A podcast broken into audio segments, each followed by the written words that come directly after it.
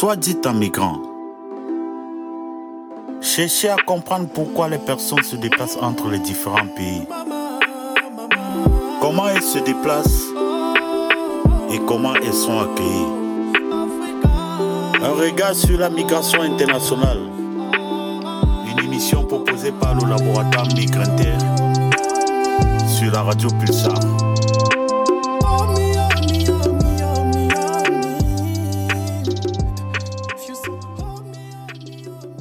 Chères auditrices et auditeurs, bonjour. Bienvenue dans la huitième émission de Soit dit en migrant. Alors, qu'est-ce que c'est Soit dit en migrant? Eh bien, chaque mois sur Radio Pulsar, c'est une émission proposée par le laboratoire Migrinter de l'Université de Poitiers et c'est une heure d'échange autour du thème des migrations.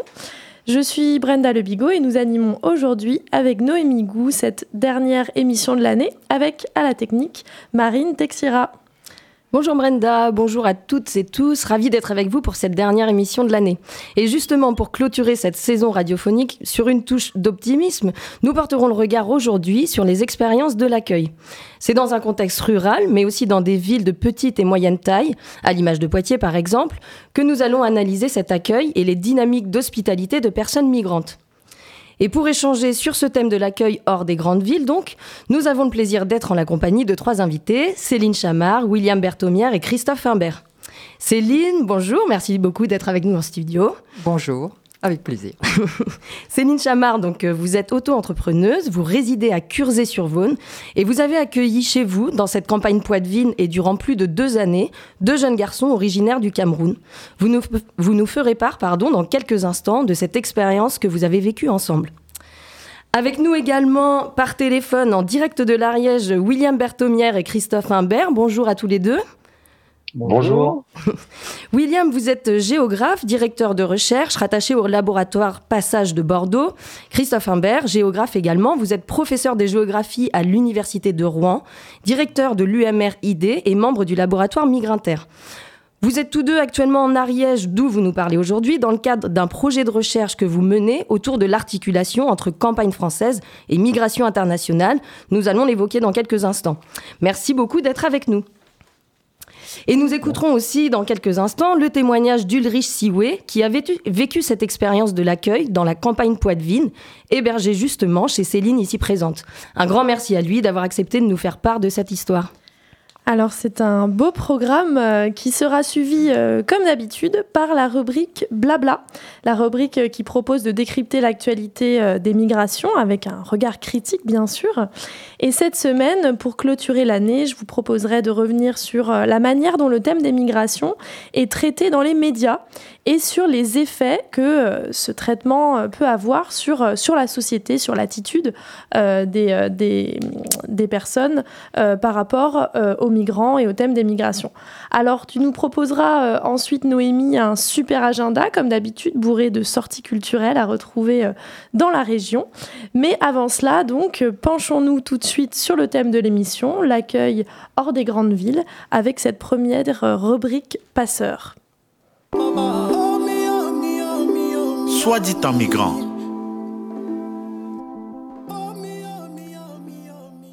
Bienvenue si vous nous retrouvez, vous êtes bien sur Radio Pulsar et nous parlons aujourd'hui de l'accueil des populations migrantes hors des grandes villes. Et pour ce faire, c'est avec William Berthomière et Christophe Imbert, tous deux géographes, que nous allons poser le cadre de cette thématique et tenter de comprendre comment la question des mobilités prend place dans le monde rural et les villes de taille moyenne. Alors tout d'abord, pour commencer, est-ce que William, Christophe, vous pouvez nous, nous expliquer quelles sont les conditions dans lesquelles se mettent en place les dispositifs d'accueil hors des grandes villes ou plus simplement, pourquoi et comment se met en place cette dynamique de l'accueil en dehors des grandes villes? Euh, Oui, cette dynamique euh, d'accueil euh, hors des grandes villes, en fait, elle est le fruit d'une décision du gouvernement français qui, notamment suite à, la situation de l'année 2015 avec l'exil syrien et l'arrivée de, nombreux demandeurs d'asile en Europe, le gouvernement français a constaté que euh, le traitement de la, demande d'asile était essentiellement euh, centré euh, sur, le, sur les grandes villes, les grandes métropoles françaises. Et donc, il a choisi de. alors, il y a différentes expressions qui ont été employées, mais globalement, de partager le fardeau, de. de c'est bien libérer un peu la pression sur les centres dans les grandes métropoles et de prendre des lieux dans le monde rural, des lieux qui étaient désaffectés, pour mettre en place un ensemble de centres d'accueil de la demande d'asile, notamment ce qu'on a appelé un nombre assez important de CADA dans différentes zones du monde rural et plutôt des zones moyennement denses, voire faiblement denses, notamment ici où nous sommes aujourd'hui dans le département de l'Ariège. Et du coup, de fait, merci pour ces premiers éclairages, mais est-ce qu'on remarque, donc les enjeux, vous en avez parlé, mais peut-être même des spécificités de cet accueil sur les, territoires qui sont parfois éloignés des dynamiques et phénomènes migratoires? Alors les spécificités, euh, on, peut, entendre la question des spécificités à deux niveaux. Le premier niveau, c'est spécificité au sens euh, quelle est la dynamique euh, d'installation de ces dispositifs d'accueil, là, à l'échelle gouvernementale. En fait, dans de très nombreux cas, euh, les lieux ont pu être, les lieux choisis pour euh, installer euh, ces demandeurs d'asile et traiter leurs demandes ont pu être le fait, le choix de ces lieux a pu être le fait d'une décision qu'on va dire gouvernementale à l'échelle des, préfets, sans que les, les municipalités en soient véritablement informées au préalable. Nous sommes aujourd'hui en Ariège dans une situation qui est totalement spécifique et très différente de ce que je viens de vous expliquer à l'instant, puisque le lieu où nous enquêtons euh, actuellement, le Carlabail, donc en, Ariège, a la spécificité d'être l'un des plus vieux, enfin des plus anciens centres d'accueil pour les demandeurs d'asile dans le monde rural, puisqu'il a aujourd'hui plus d'une vingtaine d'années. Donc la spécificité à ce niveau-là, euh, elle, est euh, sur cette, question-là, elle est vraiment liée au fait qu'il euh, y a pu y avoir une déconnexion entre la décision politique de transférer des centres de demandeurs d'asile dans le monde rural et la consultation des élus locaux qui, ont en charge notamment une partie des lieux dans lesquels ont pu être installés ces, centres d'accueil. Et à l'échelle de, la, de la, la, dynamique associative qui a pu avoir derrière, effectivement, derrière euh, cet événement qui a été la décision d'implanter des, centres dans le monde rural, euh, la spécificité, c'est que euh, nous sommes dans des espaces où la structuration associative, notamment euh, qui pouvait, euh, qui pouvait se, prendre place en, se mobilisant euh, en faveur d'une hospitalité pour ces demandeurs d'asile. ces associations, dans, ces espaces-là, sont bien souvent des associations qui ne traitaient pas directement, dont la raison sociale ne traitait pas directement de la question de la migration. Très bien, donc on, comprend qu'il y, a des enjeux particuliers au niveau national et des spécificités qu'on observe sur les territoires. Vous parlez justement de l'Ariège où vous êtes tous les deux actuellement dans le cadre d'un projet de recherche euh, qui s'appelle Camigri. Est-ce que, en quelques mots, vous pouvez nous présenter ce programme de recherche et, nous expliquer en quoi il consiste et quels sont peut-être les premiers résultats scientifiques que vous avez obtenus? Oui, très bien. Le projet de recherche euh, Camigri est un projet cofinancé par l'Agence nationale de la recherche et euh, la région euh, Nouvelle-Aquitaine. Et on s'intéresse finalement au changement social dans les campagnes vu à travers les migrations internationales toute forme de migration internationale au départ. on oppose souvent les villes d'un côté qui serait le lieu de la diversité sociale, l'hétérogénéité, et de l'autre côté les campagnes et les petites villes qui seraient le lieu de l'homogénéité, où on a des sociétés stables, où il ne se passe rien. Et nos résultats, nos enquêtes, à la fois à partir de données quantitatives, et là on a eu accès à l'échelle la plus fine des recensements en faisant des demandes spécifiques, c'est-à-dire on sait, on pouvait décrire les nationalités dans tous les types de, communes et leur évolution entre 1999 euh, et 2015 et même remonté à 1968. Donc euh, on a fait une sorte de fresque d'évolution de la présence euh, des migrants, mais pas simplement des demandeurs d'asile, toute forme de migration à partir de ces données statistiques. Et puis on a creusé sur trois terrains, dont l'Ariège, qui a une spécificité importante, c'est un, lieu qui accueille, qui s'est renouvelé depuis plus d'une cinquantaine d'années à travers différentes formes de néo-ruralité depuis la période qu'on qualifie souvent de hippie, euh, et il y a eu plein d'expériences, d'installations euh, euh, dans ce département, voilà, ce qui en fait aussi sa spécificité. Et un des résultats principaux vraiment de ce projet ANR, c'est de montrer euh, que dans une grande partie euh, spécifiquement de l'ouest et du sud de la France, euh, ben, les migrations internationales ont eu tendance à augmenter, surtout se diversifier au cours du temps, et ont contribué à une grande diversification sociale des campagnes. Et cette diversification, nos, nos enquêtes de terrain, notamment en Ariège, elle est très importante dans la mesure où c'est cette diversité de la population-là qui fait que les formes d'entraide elles-mêmes, après les différentes crises, évoquée par William euh, par rapport à la demande d'asile, à l'accueil de demandeurs d'asile, eh bien cette diversité elle-même est, une, est un facteur qui permet une structuration euh, euh, associative beaucoup plus riche, beaucoup plus dynamique, avec euh, beaucoup de complémentarité entre des personnes qui ont des compétences juridiques, des personnes qui ont des compétences logistiques et euh, des personnes qui peuvent tout simplement conduire pendant des heures pour amener des demandeurs d'asile qui sont dans les campagnes. Il y a une des problématiques d'accès aux soins, d'accès à tout un tas de services qui font que, qui fait que il faut des personnes disponibles pour acheminer les migrants en ville pour se soigner pour différentes euh, démarches administratives. Voilà, c'est cette diversité qui fait euh, la richesse dans les campagnes françaises, en particulier les campagnes de l'Ouest et du Sud de la France.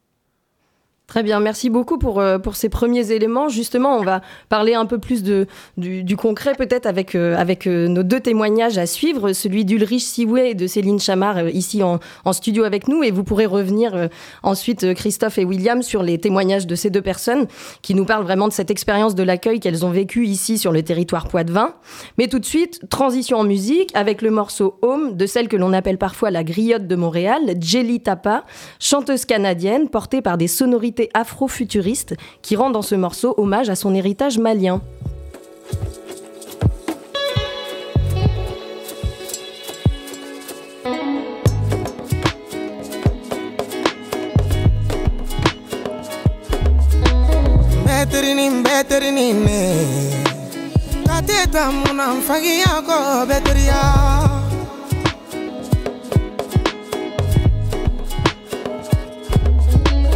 beterinin beterinin ne ka te damu na nfagiya kɔ beteriya.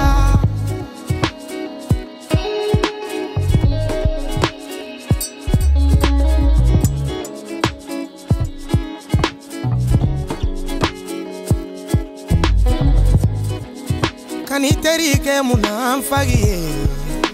ni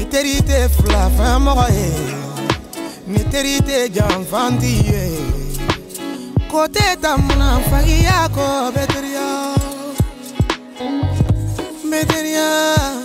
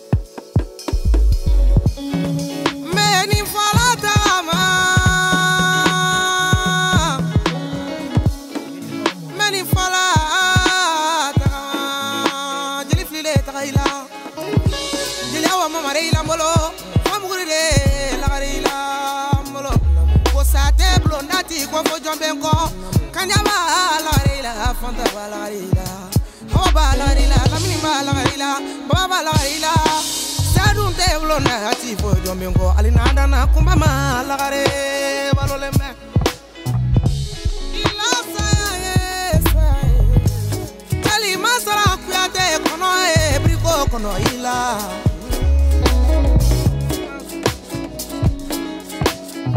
yo kono e koto nderni nderni kanu te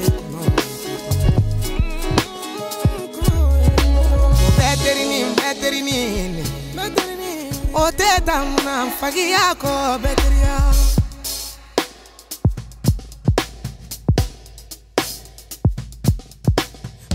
beterini beterini oteta mna mfagi yako beteria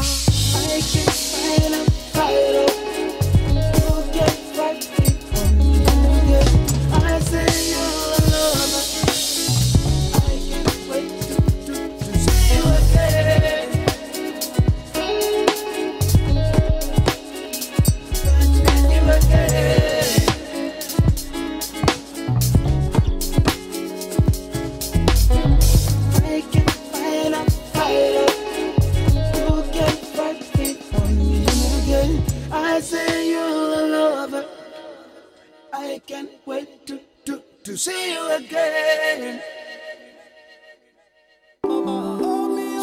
Migrant.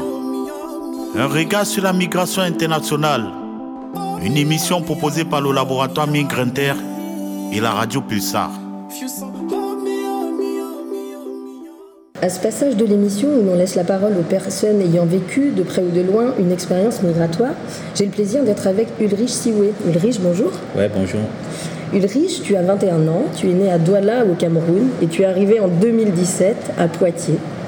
Grâce au réseau associatif Mine de Rien, tu as été hébergé avec un ami à toi par Céline Chamard à Curzé-sur-Vaune, un village à une petite trentaine de kilomètres de Poitiers. Ulrich, est-ce que tu peux nous expliquer comment toi tu as vécu cette expérience de l'accueil? Comment tu as vécu le fait de te retrouver peut-être un peu loin de tout, au sein d'une maison et avec des personnes que tu ne connaissais pas? Ben, mon expérience a été pour moi une, très bonne expérience dans la vie où j'ai appris beaucoup de choses à Cuzet. Je me rappelle la toute première fois où je suis arrivé à Cuzet, c'était un samedi. C'est le chien qui nous a accueillis, c'était pas mal. du coup, ça c'est l'accueil, ça va, ça s'est bien passé. On a fait des présentations. On nous a bien reçus. Du coup, on est resté. Au départ, on venait pour deux semaines. Au final, nous sommes restés près de deux ans et demi. Rencontre qui c'est une rencontre qui s'est très bien passée. Bien sûr, au début, j'ai trouvé un peu bizarre, au tout début où je suis arrivé pour, pour la première fois. Ça me faisait bizarre de me retrouver en campagne. Euh, j'avais, j'avais pas encore vécu une expérience pareille. J'ai vécu dans une grande ville et c'était bizarre de me retrouver en campagne parce que j'ai connu que des grandes villes et pour moi c'était bizarre. Mais après, ça s'est très, au début c'était dur, mais après vers la fin ça s'est très bien passé. J'ai aimé l'expérience et, j'ai appris à, à vivre en campagne. C'est vra- c'est vraiment cool et Céline était aussi une personne qui m'a beaucoup appris la vie, les choses, comment se comporter en France, comment vivre en France, comment vivre en société. Et un truc qui n'était pas pareil chez moi que j'ai vécu. J'ai appris à vivre avec une, avec une- femme à la maison, un truc que j'ai pas appris. Je sais pas, j'ai vécu qu'avec mon papa. Pour moi, ça a été aussi une expérience de vivre avec une femme, qu'une femme accompagne dans mes démarches, dans mes trucs administratifs. Justement, on, suppose que cette expérience s'est bien passée, parce que comme tu viens de le dire, euh, ça devait durer deux semaines, et en fait ça a duré deux ans et demi, donc euh, on, se doute que c'est parce que ça s'est plutôt bien passé. Si on revient sur cette expérience, un peu hors de la grande ville, à la campagne, dans, une campagne que tu ne connais pas, dans un pays que tu connaissais pas trop à l'époque, qu'est-ce qui a été pour toi peut-être le plus dur, et au contraire, qu'est-ce qui a été peut-être le plus facile ou bien le plus agréable dans cette expérience de, l'accueil? Ah, le plus agréable pour moi, ça a été de rencontrer d'abord Céline. Ouais, c'était le plus agréable, je trouve. Ça a été le plus agréable. Après, le plus dur, c'était pas de rencontrer des amis. Souvent, les- souvent je rencontrais pas des amis. C'était un peu ça le plus dur aussi. De rester tout seul en campagne. c'était ça le plus dur après, parce que moi, j'ai l'habitude de bouger un peu, j'aime rester avec les amis, j'aime rigoler avec les amis. Bien sûr, avec Céline, on rigolait bien, mais ce que je peux parler avec Céline, c'est pas forcément ce que je vais parler avec mon ami. Il y a, il y a aussi cette, cette petite distance, cette petit décalage. Mais après, ça s'est très bien passé. Moi, j'ai bien aimé. Moi, je garde que des bons souvenirs, en fait. Ouais, je garde que de bons souvenirs. Et est-ce que du coup, euh, en étant dans la campagne, vous alliez parfois euh, à Curzé même, dans la ville? Est-ce que vous y aviez peut-être des contacts avec les villageois ou c'était plus souvent des, des venues sur Poitiers pour des démarches administratives peut-être ou pour voir le réseau mine de rien? Non, on avait des contacts. Céline, on avait les camarades à Céline qui vivaient juste à côté. Quand on allait souvent là-bas, elle aussi était gentille, ça se passait bien. Ça, quand on allait souvent là-bas, ça nous changeait un peu. Ouais, ça nous changeait un peu. Après, on allait aussi une fois, parfois, c'est Ouais, c'était aussi bien, c'était aussi mon expérience, ça se passait bien. Et... Ouais, souvent quand on allait sur Poitiers aussi, ça, Mm. ça nous faisait plaisir, au fait, c'était pareil. D'accord. De voir d'autres personnes, d'autres gens, ouais. Oui, parce que la campagne, tu dis, du coup, est-ce que toi, tu as senti peut-être une sorte d'exclusion ou, ou d'absence, peut-être d'être euh, bah, l'absence euh, d'être en lien avec euh, d'autres personnes dans la même situation que toi, ou de, des amis peut-être que tu pouvais rencontrer? Ouais, ouais, d'autres personnes dans la même situation que moi, ouais. C'était aussi, ouais, on parlait de tout, de nos familles, parce que d'autres étaient dans notre famille, d'autres étaient à l'hôtel. Du coup, on parlait de tout ça. Après, on parlait de notre passé. On parlait de ce qu'on devait devenir, de notre vie, de notre futur, du présent. Ouais, on parlait de tout ça, ouais. Hmm. Et malgré euh, la distance géographique, le fait d'être à la campagne, tu avais quand même ces contacts avec ces personnes-là que tu as pu. euh, Ouais, j'avais ces contacts, ouais. Ouais, après, j'avais ces contacts. On se parlait souvent par téléphone, c'était aussi bien. Mm. Parce que sans téléphone, je pouvais pas, ça devait être dur. On se parlait par téléphone, on rigolait par téléphone. Ouais, ça va, ouais. Et du coup, au début, quand tu es arrivé chez Céline, tu as eu tout un ensemble de démarches administratives à faire pour essayer de trouver peut-être un, un emploi, une formation. Et ça, ça fait partie d'une certaine attente qu'il a fallu Ouais. faire ensemble. Comment toi, tu as vécu cette attente? Comment tu l'as vécu avec Céline peut-être aussi? Ouais, pour des démarches administratives, je peux dire, elle est meilleure, Céline. Pour ça, franchement, elle, elle a assuré dans tous les domaines. Que ce soit pour aller à l'ambassade, que ce soit pour les rendez-vous à la préfecture, que ce soit pour, pour, me trouver un contrat de travail, un contrat d'apprentissage, parce que moi, je n'arrivais pas. Du coup, j'avais l'accent et il y avait toujours un décalage. Du coup, quand j'appelais une entreprise, on ne m'accordait pas plus de temps. Du coup, Céline, à un moment, elle a décidé de s'en occuper. Après, qui s'est très bien passé, que j'ai trouvé un stage. Le stage qui m'a permis d'avoir mon contrat d'apprentissage. Juste parce que le stage s'est très bien passé. Et comment toi, tu vivais cette attente Le fait de pas savoir du coup si tu allais trouver une formation ou pas, de qu'est-ce que tu faisais peut-être de tes journées en pleine campagne? Est-ce que c'était long? Est-ce que c'était... Ouais, les journées c'était un peu long. Il y avait des moments où on bricolait un peu à la maison. Il y avait des moments où on ne faisait rien. Il y avait des moments où je faisais aussi un peu de lecture et on me donnait un peu de français à faire.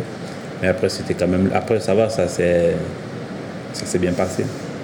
Vous veniez souvent sur Poitiers? Ouais, souvent on venait sur Poitiers, elle nous déposait souvent sur Poitiers pour qu'on voit des amis, pour qu'on s'amuse un peu. Et qu'elle nous ramène, elle venait nous chercher en soirée pour nous ramener en, en campagne. Ouais, c'était bien quand on venait sur Poitiers. Pourquoi? Ça nous permettrait de voir des amis qu'on a laissés à l'hôtel, d'autres qui étaient à la rue. Ouais, ça nous permettrait un peu de voir et de parler. Du coup, on rigolait, on oubliait nos soucis parfois quand, quand, quand on se voyait, on oubliait, on rigolait, on parlait de plein de trucs. Ouais, ça changeait complètement quand même. Ça a franchement joué un, un bon rôle quand je venais sur Poitiers.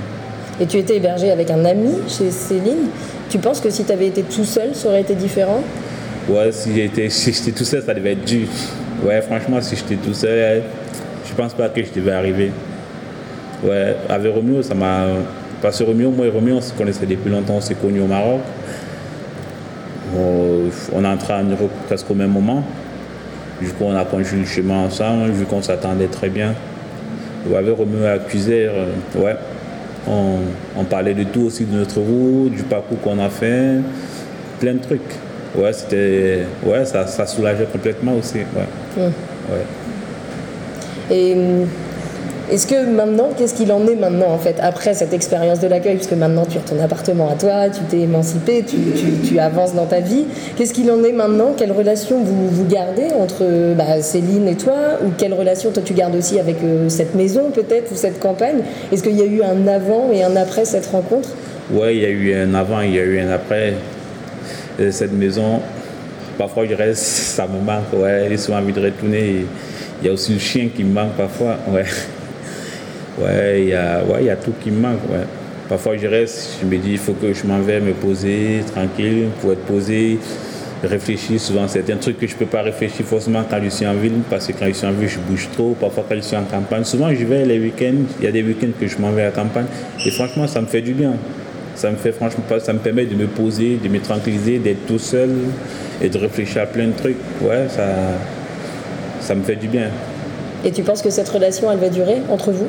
Ouais, ouais, je crois que c'est parti pour toujours, je crois, ouais. ouais, je crois que c'est parti pour durer. Ça ne peut plus s'arrêter, en fait. Moi, je ne trouve pas que ça va s'arrêter. Chouette. Merci beaucoup, Ulrich. Merci de ton Ouais, témoignage. merci, Et, ouais, ça me fait à- plaisir. À la prochaine, merci. On te Merci. souhaite bonne continuation. Ok. Et vous êtes toujours sur Radio Pulsar dans l'émission Soit dit en migrant.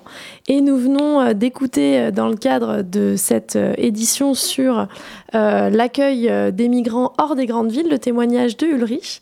Et Céline a beaucoup été citée dans ce témoignage. Céline qui est avec nous en studio et qui donc a, a accueilli Ulrich et Roméo pendant, pendant deux ans, deux ans et demi. Bonjour Céline. Bonjour. Merci beaucoup euh, de ta présence euh, aujourd'hui. Alors, euh, on a assez régulièrement rencontré dans cette émission des personnes accueillantes et on sait que c'est des expériences généralement riches et assez singulières. Donc, euh, merci beaucoup de, nous, de venir nous en parler. Alors, peut-être que d'abord, tu peux nous, euh, nous raconter un petit peu comment euh, tu es euh, arrivé à cette expérience, comment tu en es venu à accueillir chez toi Ulrich et Roméo? Peut-être nous rappeler un peu quand c'était et, dans quel cadre? Alors, bah, du coup, c'était en 2017, hein, comme l'a dit Ulrich. Et c'est un accueil qui a été complètement improvisé. Hein. C'était pas du tout quelque chose qu'on avait réfléchi, qu'on a, a choisi de, de faire. Euh, à l'époque, du coup, j'étais en train de monter mon projet de, camping en pleine campagne. Et j'avais lancé un, appel à chantier participatif sur tout mon réseau. Et, euh, et en fait, quelqu'un de mon réseau m'a parlé de ces jeunes, euh, puisqu'on était juste avant l'été, de ces jeunes qui, pour certains suivis par mine de rien, bah, cherchaient des activités pour l'été. Donc on s'est mis en lien avec Mine de Rien et puis, euh, et puis Mine de Rien m'a dit bah, écoutez, on va en parler. Et puis si, si des jeunes sont volontaires pour venir, euh, euh, on reprend contact avec vous. Et du coup, bah, Ulrich et Roméo se sont portés volontaires, sont arrivés pour, pour deux semaines. Et puis, et puis bah, donc, comme l'a dit Ulrich, sont restés deux ans et demi. Ils sont restés deux ans et demi parce qu'en fait, au moment où ils sont arrivés, Ulrich était en procédure pour faire reconnaître sa minorité. Puisque, bon là, Ulrich ne l'a pas précisé, mais quand ils sont arrivés, ils avaient euh, 16 ans et demi, à peine 17 ans. Et, donc, devant passer euh, devant le juge pour enfants, au bout de deux semaines, on a, on a tout de suite vu, enfin, on a, on a tout de suite été touchés par, euh, par ces garçons, et puis surtout, ils étaient euh, bah, hyper respectueux, super gentils. Enfin, c'est- de, de toute façon, ça a été une, une belle rencontre. Quoi. Et pour, euh, pour son passage devant le juge, je, je lui ai proposé de lui faire une attestation. Et puis, bah, cette attestation, euh, de cette attestation, résultait que la, la juge pour enfants proposait que je devienne la tutrice d'Ulrich, ce que j'ai accepté. Et comme pour Roméo, administrativement, c'était plus compliqué, on a décidé euh, de garder les garçons ensemble. Euh, et parce que c'est vrai que, bah, d'abord, ils se connaissaient bien, comme, comme des frères. hein, euh, et puis surtout, ben, comme l'a dit Ulrich, euh, euh, lui venant d'une grande ville, se retrouver en pleine campagne comme ça, pour n'importe quel jeune, de toute façon, de cet âge, hein, ça c'est valable pour tous les jeunes, bah, on, s'est dit que ça serait, ce serait mieux pour eux d'être ensemble. Voilà, et puis du coup, bah, la- l'aventure a commencé. D'accord. Donc euh, finalement, c'est par un moyen un peu détourné qu'ils se sont retrouvés chez vous. Et euh, vous étiez déjà en lien avec l'association Mine de Rien Vous connaissiez un petit peu le milieu euh, voilà, d'accueil des réfugiés ou pas spécialement finalement? Pas spécialement. Non, non, on- bon, alors, via notre réseau, on, on, on- on connaissait mine de rien, mais enfin, on n'avait pas de. On s'était pas engagé du tout, hein, on suivait ça de loin, quoi. D'accord. Et euh, vous avez pu euh, bénéficier un petit peu de, conseils, euh, justement, peut-être d'autres associations sur ben, comment faire au mieux cette, cet accueil d'un point de vue peut-être de tout ce qui est démarche administrative. On sait que c'est un parcours administratif qui est quand même parfois un peu complexe. Comment ça s'est passé? Enfin, Vous avez un peu appris plein de choses, j'imagine, sur le tas. Sur le tas, beaucoup sur le tas, et puis dès qu'il y a eu des questions plus précises, ben, on s'est retourné vers mine de rien, puisque bon, ils sont quand même. Comment dire, euh, à l'écoute, et il y a à la fois sur les questions juridiques, sur les questions de santé, sur euh, les questions de scolarité. En fait, Ulrich, à partir du moment où, il a été officiel qu'il reste à la maison, il a tout de suite euh, fallu mettre en place la scolarité. On était à l'été, et l'idée, c'était que dès septembre, il puisse être scolarisé. Bon, bah ça, on a vu avec mine de rien comment faire, donc euh, bah, passer les tests de, de, de- de mise à niveau scolaire, etc. Enfin, en tout cas, dès qu'il y a eu des, des- des- des points précis, bah, c'est vers mine de rien qu'on s'est Mm. retourné. hein. D'accord. Et donc, il a été scolarisé où? À Poitiers? À. Poitiers. D'accord. À Poitiers, en fait, il a fait son test de remise à niveau et il a intégré, alors évidemment, je ne vais pas me souvenir du nom du lycée, mais c'est vers, euh, euh, vers la demi-lune. Mais je ne sais plus comment ça s'appelle, ce lycée. C'est pas un grave. lycée professionnel. Enfin bon, peu importe. Voilà, pour lui, en fait, comme il a tout de suite été rec- enfin, oui, reconnu mineur et dési- enfin, euh, mis chez nous euh, avec moi en tant que tutrice, les choses euh, finalement se sont déroulées assez simplement. C'est pour Roméo que ça a été beaucoup plus compliqué. hein. Euh, mais au final, bon, aujourd'hui, en tout cas, les deux, euh, les deux ont, ont- ont leur titre de séjour, sont, sont, sont en voie de- de- d'intégration, quoi. Enfin, sont bien. D'accord. Et du coup, sur euh, le territoire où vous vivez, alors peut-être vous pouvez nous en parler un petit peu, c'est une commune de combien d'habitants? Est-ce que euh, euh, la présence de ces deux jeunes garçons, c'était quelque chose euh, de, voilà, de, de bienvenu ou, euh, Enfin voilà, comment ça s'est un petit peu passé localement? Alors, bah, Curzay-sur-Vaune, c'est une commune qui, je crois- crois que c'est environ 400 habitants. Nous, on est en plus dans un lieu dit qui est vraiment au milieu de nulle part. On n'est pas dans le village, on est euh, à un kilomètre du village et euh, c'est la seule maison et autour, c'est les champs. Mais ce qui, ce qui a été bien, c'est que dans le même temps, donc sur cette période, la mi-2017, on a été plusieurs euh, familles à accueillir des jeunes dans la, dans la situation d'Ulrich et Roméo. Et, euh, et du coup, il y a un- une espèce de micro-réseau qui s'est créé. Donc, dès qu'on faisait des soirées, ben, on faisait en sorte d'emmener les garçons pour que justement ils puissent échanger. Parce que, comme l'a dit Ulrich, ça a été compliqué pour eux au départ. Ils venaient d'arriver en France, ils venaient d'arriver euh, sur Poitiers et, en plus là, en pleine campagne.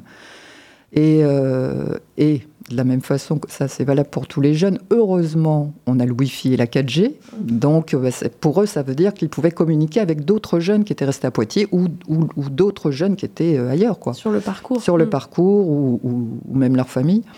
Et du coup, après, ben, en fait, euh, le réseau autour de Curzay, voilà, on essaie de se voir de temps en temps. Et puis à Curzay, ben, il y a le musée du vitrail avec qui bon, on est en lien. Enfin, c'est...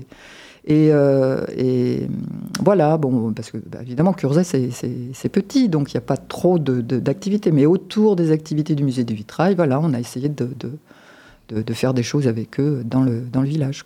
D'accord, super.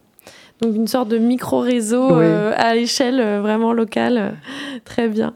Et, et vous savez si c'est euh, des accueils qui se sont perpétués aujourd'hui encore sur ce territoire de familles qui, qui accueillent euh, des personnes en, situation comme ça de euh, voilà un peu de précarité euh, momentanée Alors, je sais qu'en tout cas, cette, on va dire, entre guillemets, cette première génération de jeunes qui est arrivée, bah, ils sont tous soit repartis sur Poitiers, soit, pour certains, je sais, ont changé de département, enfin voilà, pour X raisons. Après, je ne suis pas sûre qu'il y ait d'autres jeunes qui soient arrivés, parce que euh, c'est là aussi la difficulté en milieu rural, c'est que euh, bah, pour aller... euh, pour aller à l'école, pour aller au lycée, pour aller au collège, pour faire des démarches administratives. C'est loin de tout. Donc si on n'est pas disponible, ce qui était mon cas à ce moment-là, en 2017-2018, là, si on n'est pas disponible, c'est bah, mission impossible en fait mm. pour ces jeunes. Hein. donc euh, mm. voilà. Ouais, il y a une question d'autonomie euh, qui euh, est très très forte finalement et qui met une forme de dépendance entre mm. l'accueillant et, et, les personnes accueillies. Ok. Merci. Alors, je regarde où on en est parce que le temps file. Peut-être que Noémie, tu as des questions ou on passe à une transition musicale?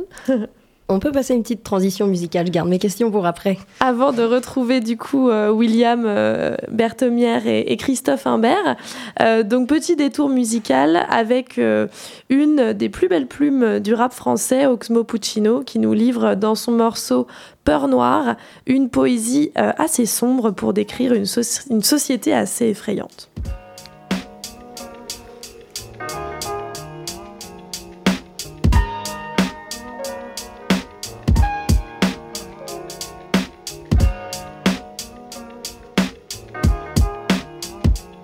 Parce que t'as vu des gueules dans ta vie, tu dis t'as du vécu. Mes mots te perdent son âme tant ils sont aigus.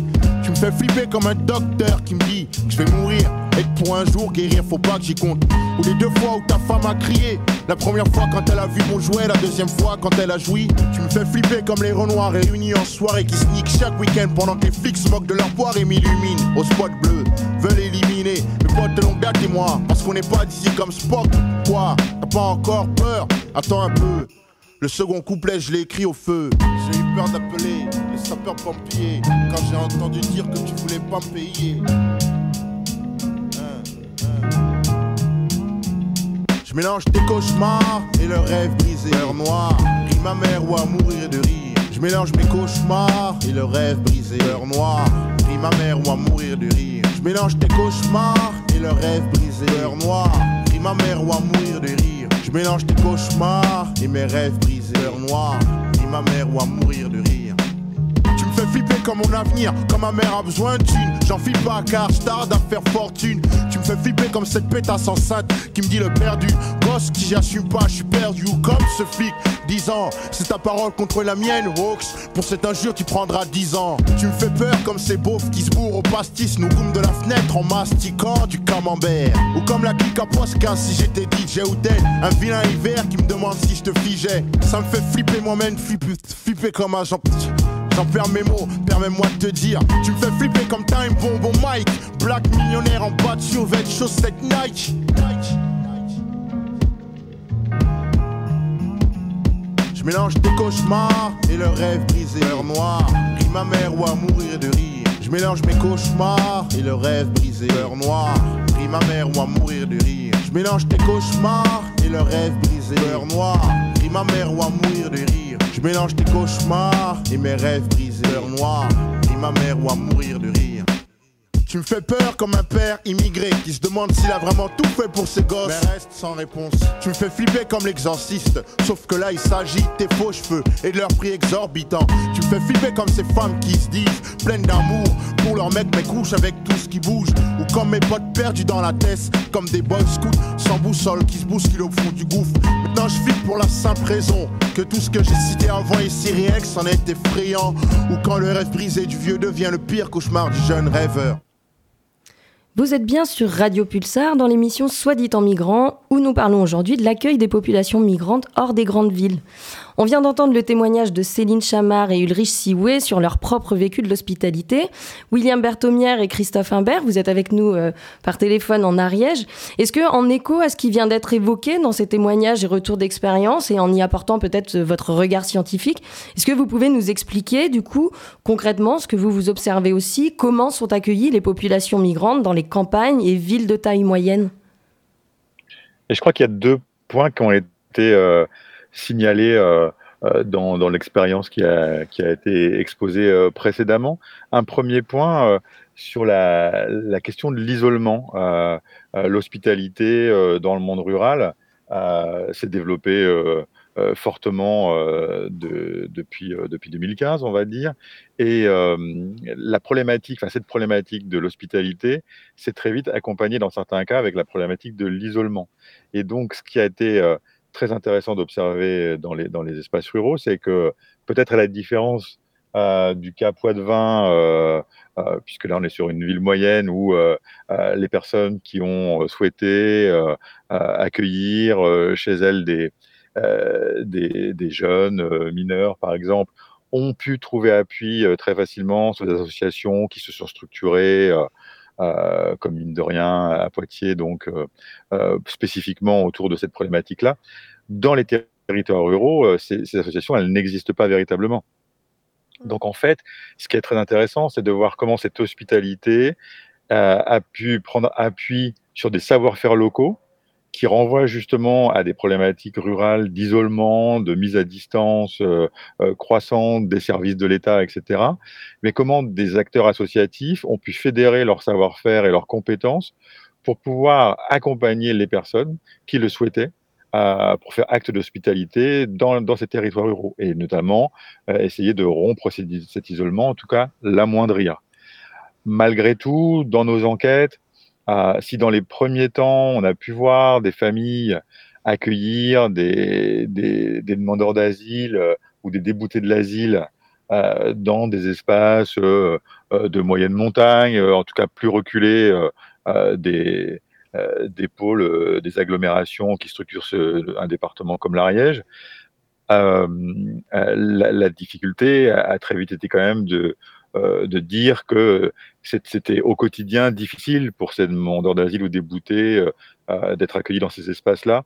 Et donc, les associations ont choisi de faire un peu un pas en arrière et de plutôt déconseiller l'accueil dans des zones trop reculées pour privilégier quand même des espaces où il y avait euh, une, plus grande sociabilité pour ces personnes, parce que c'était un peu une sorte de, euh, de, de, de, de, de grandes de grande difficultés qui pouvaient émerger euh, chez ces populations euh, accueillies dans des espaces où elles, étaient quand même euh, très à distance de lieux de sociabilité.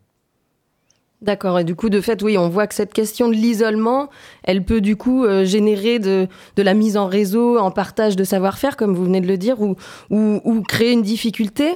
Qu'est-ce qu'on, du coup, on peut qu'est-ce qu'on peut analyser euh, sur le fait que l'accueil fasse quelque chose au territoire? Qu'est-ce que ça fait au territoire cet accueil, en fait, en, positif, mais en négatif aussi peut-être? Qu'est-ce qu'on, observe? Il y a, il y a, il faut, y a, y a plusieurs, y a plusieurs dimensions. Il y a, une dimension qui est, euh, qui est quasiment une sorte de révélateur d'un fonctionnement euh, du territoire. Finalement, l'accueil, c'est presque plus un révélateur que qu'un agent qui effectue, euh, qui transforme le territoire, ça révèle euh, les formes de solidarité et leur complémentarité à l'intérieur du territoire.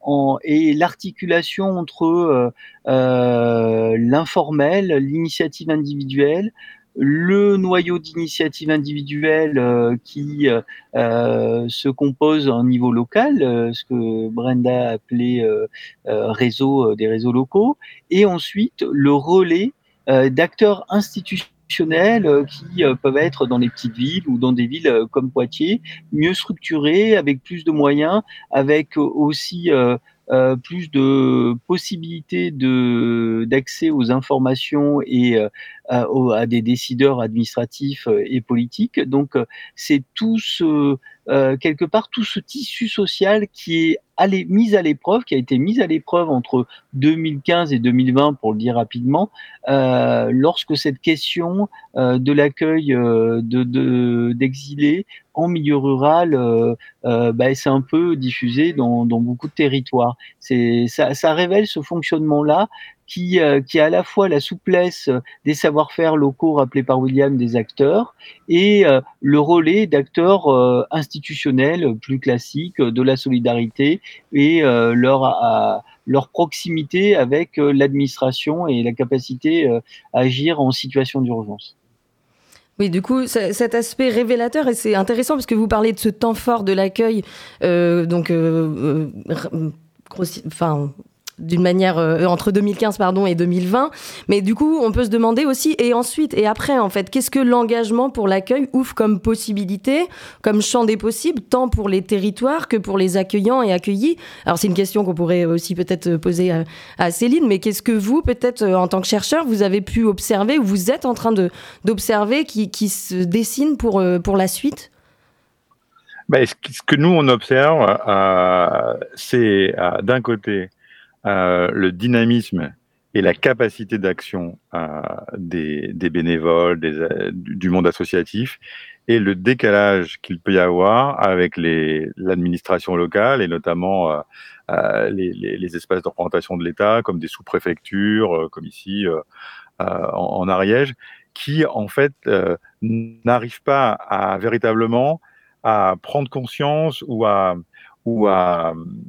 capitaliser euh, sur ces savoir-faire et sur ce dynamisme euh, euh des relations sociales euh, qui, qui, a pu être mis en lumière dans, dans ces situations, notamment d'hospitalité envers les déboutés de l'asile. C'est-à-dire que on a essayé plusieurs fois, du point de vue de la recherche, d'avoir des entretiens avec des représentations de l'État au niveau local. Et, et en fait, euh, si euh, ces acteurs euh, ont conscience qu'il se passe des choses, que des mobilisations sur la base associative permettent de répondre à des, difficultés qui sont propres à, ces espaces, ruraux. Ils n'arrivent pas à se saisir de ces expériences-là pour élargir justement ces compétences à d'autres domaines et essayer de travailler en commun avec ces acteurs pour pouvoir justement euh, euh, tenter de, de rompre la mise à distance, le sentiment, le sentiment d'exclusion qui peut être présent sur certaines populations dans, dans, ces territoires-là.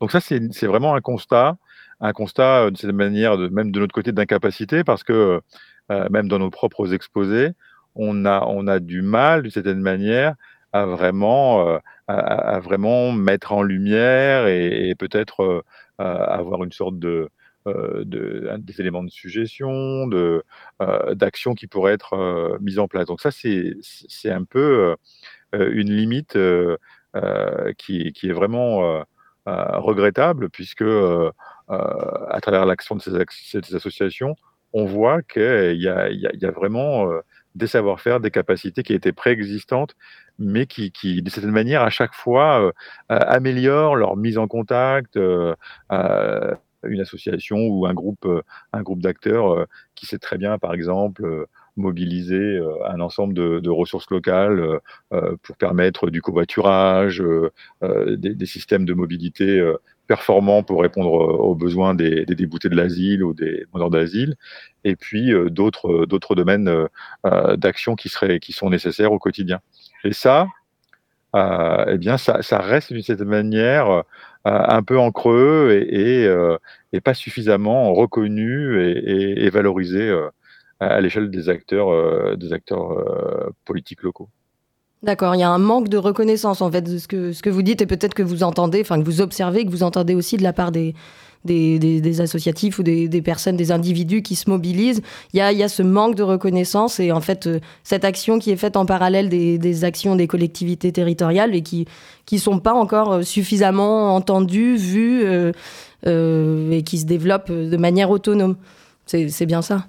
Oui, c'est bien ça, mais quelque part, il y a eu des situations d'urgence où justement le durcissement des reconductions euh, administrative des reconductions à la, frontière a fait que euh, une famille avait été expulsée euh, dans la sous-préfecture Pamiers et euh, tous les acteurs qui agissaient au niveau local, qui pouvaient être au niveau d'un village, au niveau d'un groupement de communes, d'une vallée, euh, etc., bah, se sont regroupés au niveau départemental et se sont mobilisés. Et la, une des deux députées du département était euh, présente aussi. donc, mais c'est plutôt un élu national, la représentation nationale hein, en tant que député, pour euh, euh, bah, relayer euh, ces inquiétudes du tissu associatif qui fait un travail de fond très important, et y compris parfois avec la préfecture se disent partenaires pour régler des dossiers difficiles administratifs, et de l'autre côté, des décisions qui peuvent être extrêmement brutales, irréfléchies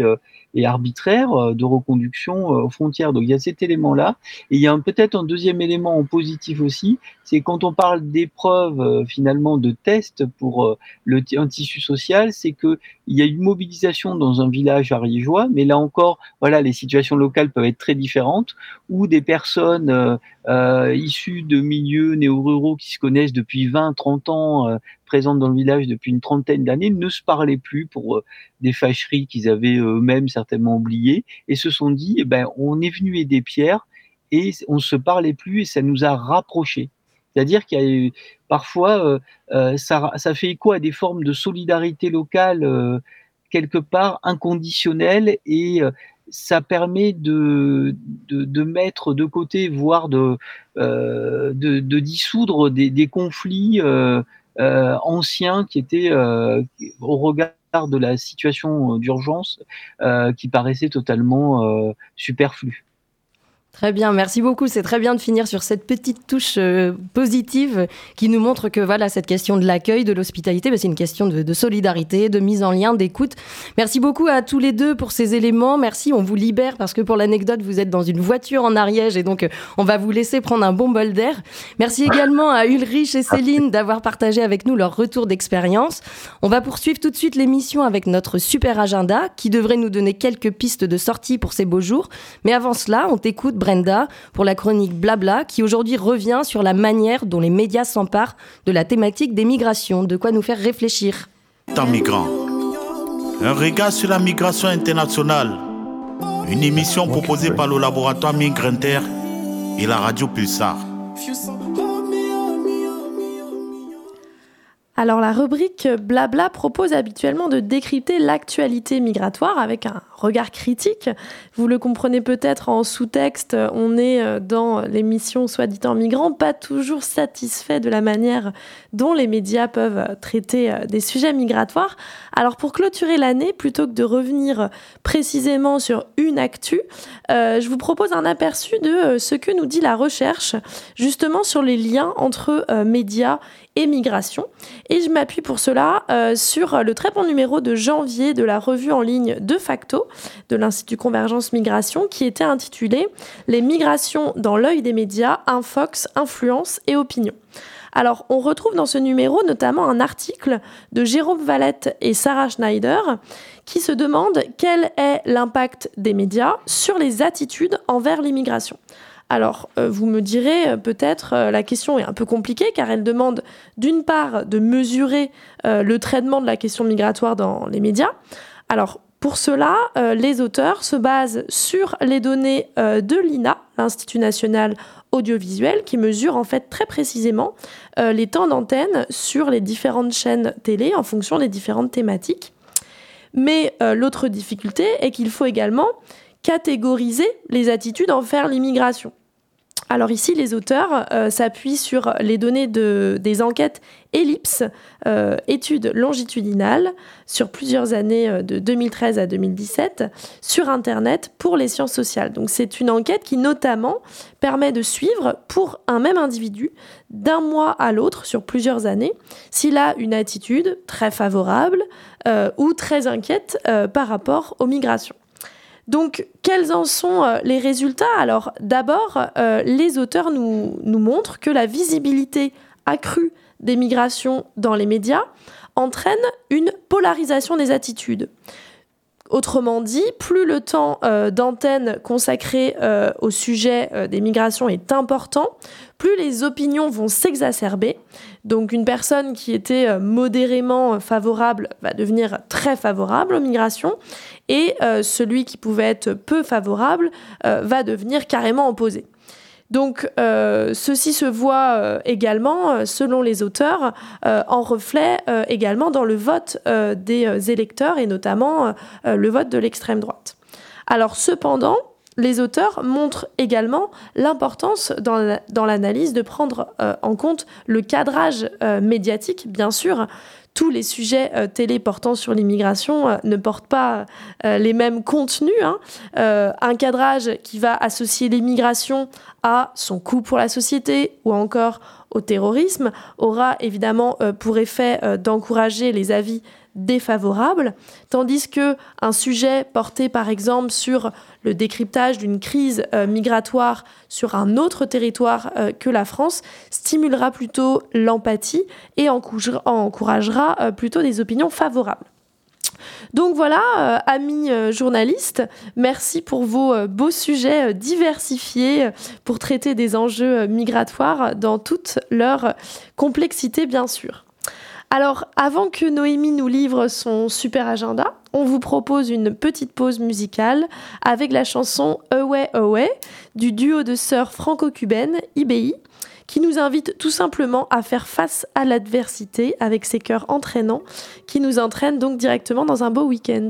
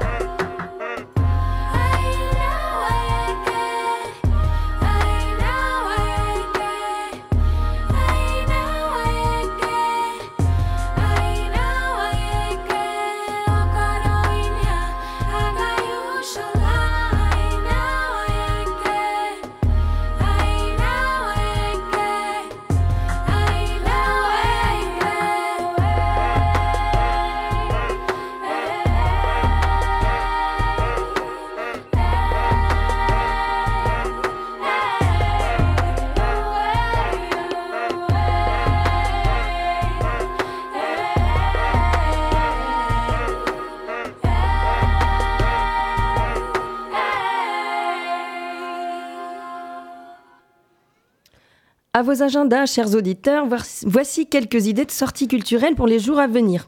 Dimanche 19 juin, vous pourrez assister au concert de chant polyphonique du monde interprété par les Polyglottes. Ce sera à l'église de Montier-Neuf de Poitiers à 16h30. Mardi 21 juin, c'est la fête de la musique, alors pas de, de choix particulier, mais ouvrez grand vos oreilles, tout plein de concerts et d'animations musicales s'organisent sur le territoire. Une belle occasion de se retrouver. Enfin, du jeudi 23 juin au dimanche 26 se déroulera le festival Anaco du film ethnographique dans plusieurs villes du département. Ce festival vous propose des projections débats, des tables rondes, des expositions, une soirée spectacle mêlant films et concerts. Bref, un panel de rencontres autour du thème de cette année, les résistances autochtones. Toutes les informations sont à retrouver sur le site internet fondation-anaco.org. Et enfin, la liste serait trop longue si nous devions vous donner toutes les dates des sorties et bons plans de l'été, la région regorgeant de, de propositions. Alors soyez curieux et profitez de l'été avec cette offre associative et culturelle du territoire. On se retrouve quant à nous après une petite pause estivale où l'émission Soit dit en migrant et toute son équipe reprendra de plus belle pour de nouvelles aventures radiophoniques. Portez-vous bien et au plaisir de vous retrouver. Et oui, ça sent l'été qui arrive, on ne va pas s'en plaindre. Alors, euh, on remercie beaucoup euh, tous nos invités, euh, Céline Chamard, William Berthomière, Christophe Imbert à distance, mais également Ulrich Siwe pour son témoignage. Et bien entendu, merci à Marine Texira pour la technique et à toute l'équipe de Radio Pulsar pour leur super accompagnement dans cette première édition de Soit dit en migrant avec des novices comme nous, des novices radiophoniques en tout cas comme nous. Donc, j'en profite pour euh, remercier euh, Noémie, Louis et Céline, euh, l'équipe avec laquelle nous avons réussi à tenir la barre pendant ces huit éditions. C'était un beau défi. Et on ne doute pas d'avoir l'année prochaine encore plein d'histoires et de connaissances migrantes à vous raconter avec les collègues chercheurs et chercheuses d'ici ou d'ailleurs, avec des personnes qui acceptent de nous partager leur parcours et également avec une toute nouvelle promotion toute fraîche d'étudiants du master migration qui va nous rejoindre à la rentrée. En attendant, un très bon week-end et un bel été.